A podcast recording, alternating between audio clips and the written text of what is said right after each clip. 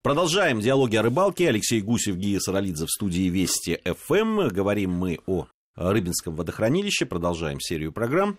По поводу хищников. Э, то, я правильно понимаю, что все-таки с судаками и с щуками все в порядке?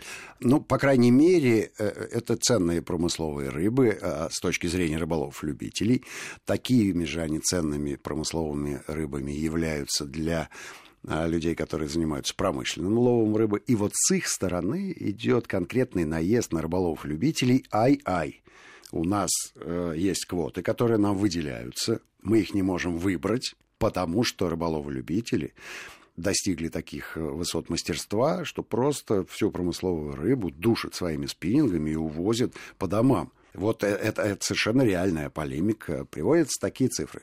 60-е годы Рыбинское водохранилище достигло своих промысловых показателей. Вылавливалось 4000 тонн в год. Ура! Сейчас знаешь, сколько вылавливается? Одна тысяча тонн в год.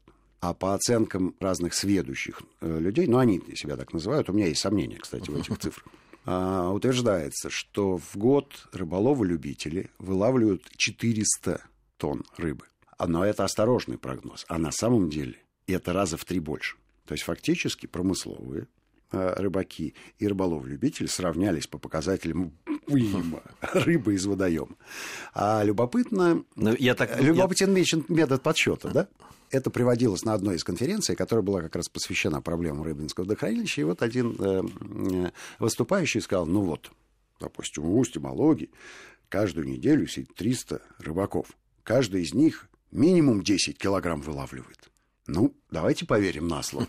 Видимо, человек тоже из рыбаков, причем из рыбаков такой из президиума, когда можно развести руки уже в соответствующем размере. Да? Как бы бросить тень на стенку, что, чтобы все казалось больше. Но, тем не менее, э, скорее всего, эти показатели не в разы различаются. Порядок цифр примерно такой. А как ловят рыбу э, промысловики? Ну, сети и тралы – ну, трал это чудовищно, легко себе представить. На глубине там 3-4 метра, что остается после трала? Ничего, просто ничего. Но Рыбинка ведь э, водоем колоссальный, и значит, э, название моря э, надо рассматривать еще в том смысле, а, как воспринимает водоем волнение. Ветры там ого-го какие дуют. И волна достигает и полутора, и двух метров. И знающие люди никогда не выходят на всякий случай на акваторию, а куда-то далеко, в катерах не морского класса. То, что волна захлестывает бо, борт, и дальше все. Дальше ты в теплой водичке, ну или как получается, плывешь до берега, и это чудовищно. это опасно просто. Такая волна э, при глубине метров три э, на дне тоже, в общем, Неспокойно. Э, разрушения кое-какие э, производит и, и, значит, перемешивает все. И э, фактически рыбе каждый раз надо приспосабливаться к новым условиям обитания. То есть нельзя сказать, чик-трак, я в домике, да, весь закрылся со всех сторон, закрыл глаза, выключил свет и думаешь, что все, пережду непогоду. Нет, она не может переждать непогоду. Она в этой непогоде находится внутри принимая на себя э, все неприятности. Именно поэтому рыбинская рыба довольно капризна, очень чувствительна к погоде, потому что она находится почти в постоянно стрессовом состоянии. Да, погодообразующая зона, любое большое водохранилище. Ну и, значит, вот э, и, и, отсутствие хороших мест с серьезными глубинами, куда, допустим, тот же судак мог взять и спрятаться. Но ты понимаешь, что яма в 15 метров, ну какая тебе разница, какая там волна наверху и яма в 4 метра, вот тебе все, и вся волна твоя. И, конечно, она тебе по башке, ну, если ты судак, э, долбит, и, и настроение портится, и есть не хочется. Вот, наверное, это такая э, кратенькая история, которая происходит сейчас. По какие возникают идеи, что делать с Рыбинским водохранилищем? Ну, есть радикальные идеи. Радикальная идея запретить э, вообще лов рыбы на 5 лет. А, хорошо известно. А, это такая средняя статистическая оценка, что если природе не мешать, то за пять лет любой водоем восстанавливается. Остается договориться не с рыбопромысловиками и рыболовыми любителями, а, допустим, с череповцом. Ну, давайте остановим Северсталь на 5 лет, и все у нас будет хорошо. А еще не будем ловить рыбу и внимательно смотреть. Ну, понятно, что это идея завиральная. Особенно если а, принимать во внимание армию рыбинспекторов числом 9 человек, конечно, они порядок наведут. Только, только дай приказ. Они ждут приказа. Так, так, под парами все. Раз-раз и все наладили. А, а, вторая любопытная идея, а, а давайте сделаем водоем платным. Ну, опять же, да, 9 инспекторов легко легко Осуществят это. Конечно, у каждого будет кассовый аппарат, они будут ходить как кондукторы. По всем этим сотням квадратных километров. Совершенно там тысячи, там миллионы квадратных километров. Ну, в общем, вот э, такая сложность есть, но э, я, я думаю, что если на, на эту проблему все время обращать внимание и договориться с электриками до какой-то степени, то э, рано или поздно водоем, конечно, восстановится, но надо просто немножко помогать. Ну, во-первых, поднять уровень воды, безусловно, вне всякого сомнения. Вот. И, во-вторых, конечно, всерьез штрафовать все организации, заводы, фабрики и прочие предприятия, которые сливают от свои отходы. Ну, пусть ставят фильтры, все, если оштрафовать так, что э, поставить фильтр будет дешевле, ну, все это прекрасно и, быстро решится. Вопрос, конечно, э, не государственного уровня, и пытаются власти на местах решить. Может быть, у них просто административного ресурса не хватает, но если приподнять это на уровень там, правительства России, я думаю, что быстро найдется, быстро найдется решение. Что делать нам рыболовам? Ловить рыбу ловить рыбу, понимая, что и меньше. И э, в этой связи я хочу привести вот какие данные. Существует несколько рыболовных сайтов, где люди публикуют отчеты о рыбалке. Рыбинка занимает, как положено ей, одно из э, ведущих мест.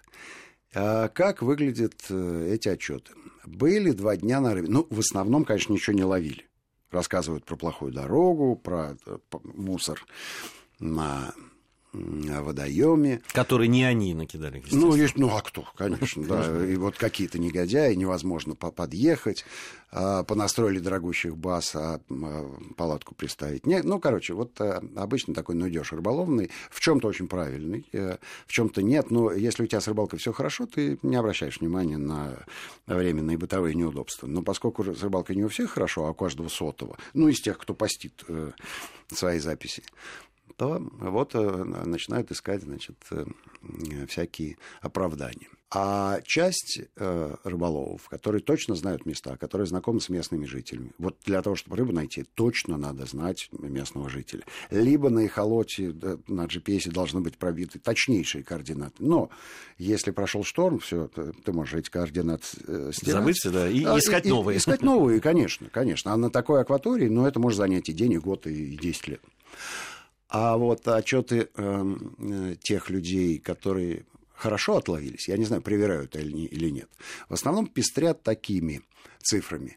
На двоих поймали 36 килограммов щуки. Были вчетвером, почти 80 килограммов поймали. Ну, ребят, что вы хотите после этого? И, а, а фотки, фотки внизу. И фотки разложены, значит, эти рыбы, покрывающие какой-нибудь пирс, причал или там какую-нибудь полянку. Ну, 40 э, килограммов щуки на двоих, по 20 килограммов на каждого. Куда мы ее денем? Отпускать не пробовали, чтобы потом э, повторить этот улов? Вот я прямо в прямом эфире да, задаю этот вопрос. А, хотелось бы увидеть э, лес рук, да, надо отпускать, и хор голосов, конечно, отпускаем. И бумажки, которые находятся на берегу, вещь, конечно, безусловно, неприятная, но рыбе это совершенно по барабану. А вот если ее будут вылавливать по 80 килограмм там, на три человека и радостно писать в отчетах про это, то на следующей неделе в этом же месте будет еще 100 человек, каждый из которых будет мечтать поймать 80 килограммов рыбы. Возьмите себе две щуки, остальное отпустите, и тогда все будет хорошо. Вот. Ну да, есть же вот это вот оправдание. Ну вот, это же, ну да. Пять мы... тысяч рублей из Москвы стоит туда доехать. Туда же. А, если... Э, не, ну даже оправдания нет, что, мол, вот э, э, всякие факторы, э, там, промысловики, какие-то антропогенные вот эти вот все воздействия, оно намного сильнее воздействует на рыбу, на, на их теофауну, и это все капля в море. Нет, друзья мои, не капля в море. Это, все, э, все, все в совокупности. Это один поток. Все в совокупности. Это один поток крючок, э, и э, все равно, ну, когда действительно вы э, еще и хвастаетесь этим, ну, вы подумайте, что вы делаете. Ну, а либо хвастаясь, да, вот поймали столько и столько да, отпустили, отпустили да. пусть живут. Это очень важная вещь. Тем более, что все-таки тенденция это продолжает развиваться. Мы ее запустили еще 18 лет назад, когда все на нас смотрели, крутили пальцем у виска и не верили в то, что люди воспримут это нормально. На сегодняшний день это, это абсолютная норма. Поймал, отпусти. Многие соревнования только по этому принципу проводятся. Какие-то вообще не разрешают э, принимать к зачету рыбу мертвую. Ну, и это я говорю про на спортивные соревнования. Тем не менее, вот на наших глазах проходили спортивные соревнования, половили на мормышку, ну вот 6 килограммов надушили этого окунька. Ихтиологи говорят, что никакого ущерба водоему это не нанесет, в том числе и мелкая плотва. Это те самые тугорослые недоросли, которые, в общем-то, не влияют на общую популяцию. Ну, потому что, ну, вот от, такой маленький окунек, даже если может отнереститься, он может родить только еще, еще меньшего карлика, почти ничего, даже если он половозрелый. Пришло время прощаться сегодня. Простите. Но это не значит, что диалоги рыбалки заканчивают свою работу. Вовсе нет. Совсем скоро я и Алексей Гусев вновь появимся в студии Вести ФМ и продолжим диалоги о рыбалке. Всем ни хвоста, ни чешуи.